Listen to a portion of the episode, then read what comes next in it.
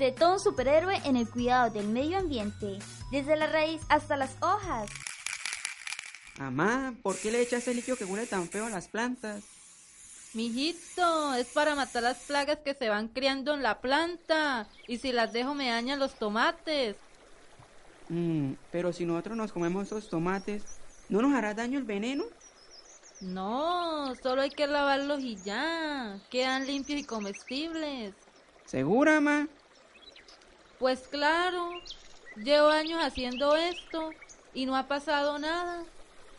¿Y ese charco de agua con colores brillantes de dónde salió?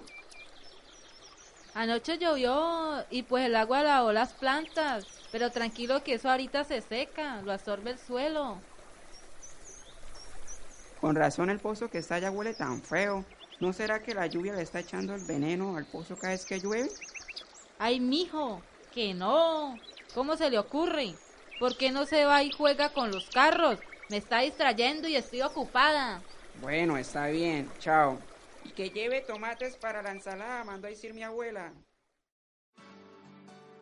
Policías son químicos que se encargan de matar las plagas que amenazan con acabar las cosechas.